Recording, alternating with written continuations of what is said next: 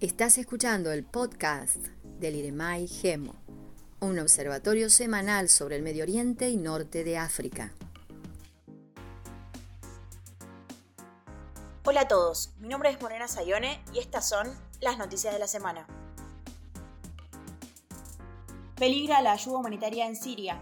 Los directores de las principales agencias de la ONU realizaron un pedido conjunto al Consejo de Seguridad para prorrogar la resolución que establece el suministro de ayuda humanitaria a Siria a través de la frontera con Turquía. Esto se vería amenazado ante el accionar de Moscú si es que éste decide hacer uso de su derecho a veto. Las autoridades rusas ya advirtieron que su objetivo es que la asistencia se canalice a través de Damasco y dejaron en claro que para ello van a buscar cerrar el sistema de ayuda transfronteriza. Los directivos enfatizaron los peligros a los que se vería expuesta la población siria, la cual depende de esta ayuda para sobrevivir, y de interrumpirse se suspendería el aprovisionamiento no solo de comida, agua suministros médicos, sino también, y no menos importante en este contexto, de las vacunas contra el COVID-19. Arabia Saudita.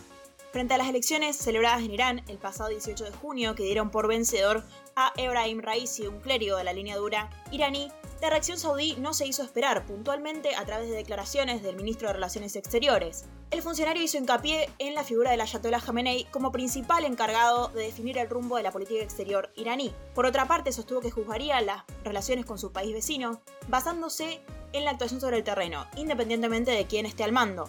Por su parte, el nuevo presidente iraní sostuvo que los temas regionales o de misiles no serán negociables y que su política exterior no empezará ni terminará en el acuerdo nuclear. Los ataques en Irak no cesan.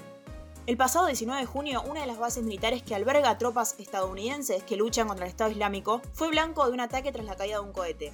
Afortunadamente tenemos que decir que no se registraron pérdidas significativas. Sin embargo, el aeropuerto internacional de Bagdad volvió a ser un escenario de enfrentamientos junto con otras bases militares ubicadas en diferentes zonas del país. Esto demuestra que incluso la zona verde se encuentra en una situación securitaria preocupante. Los ataques son principalmente atribuidos a las milicias apoyadas por Irán, que tienen como principal objetivo lograr la retirada definitiva de las tropas norteamericanas del suelo iraquí. Crisis Libia. Los representantes de las principales potencias celebraron la conferencia de Berlín II para discutir la crisis y negociar una paz duradera. La agenda estará marcada por logros políticos, las elecciones previstas para diciembre y la retirada de combatientes extranjeros. Por su parte, Anthony Blinken, el secretario de Estado de los Estados Unidos, hizo hincapié en que para lograr una Libia soberana estable y unificada hay que asegurar bases jurídicas y legales necesarias. Por otra parte, el ministro de Relaciones Exteriores alemán, Heiko Maas, sostuvo que se alentase una retirada gradual y uniforme de las fuerzas extranjeras para no generar un desequilibrio que pueda ser aprovechado por alguna de las partes. Inestabilidad en Túnez.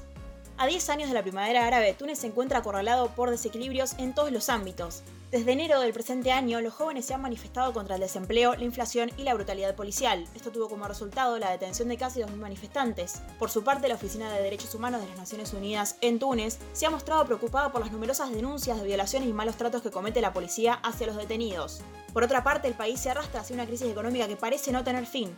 Túnez está negociando con el Fondo Monetario Internacional y se esperan una serie de ajustes que parecerían ser impopulares y traerán mayores protestas. Paralelamente, la tercera ola del COVID-19 suma un nuevo obstáculo a la realidad tunecina. El aumento de contagios y la lenta campaña de vacunación demuestran el mal manejo de la pandemia, ya que solo se ha respondido con medidas restrictivas y confinamientos. Crisis en el Líbano. El pasado jueves 17 de junio se llevó adelante una conferencia virtual entre las potencias aliadas del Líbano para brindar apoyo al ejército. Este es visto como una de las únicas instituciones que genera confianza gracias a su neutralidad y a que cuenta con un amplio apoyo de distintos grupos, tanto religiosos como políticos. Sin embargo, el comandante de las Fuerzas Armadas, Joseph Aoun, advirtió que si la crisis económica no merma, esto llevaría al colapso de las instituciones, incluidas las Fuerzas Armadas.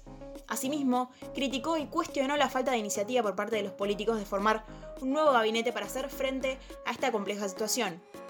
A raíz de la reunión, los países se comprometieron a brindar, entre otras cosas, alimentos, suministros médicos e incluso combustibles. También a realizar la ayuda de manera directa con el ejército y no a través del gobierno. Eso fue todo por esta semana. Muchas gracias por escucharnos y nos vemos el próximo lunes en una nueva edición del podcast del Iremai Gemo. Para mayor información pueden seguirnos en nuestras redes sociales y en iremai.wordpress.com.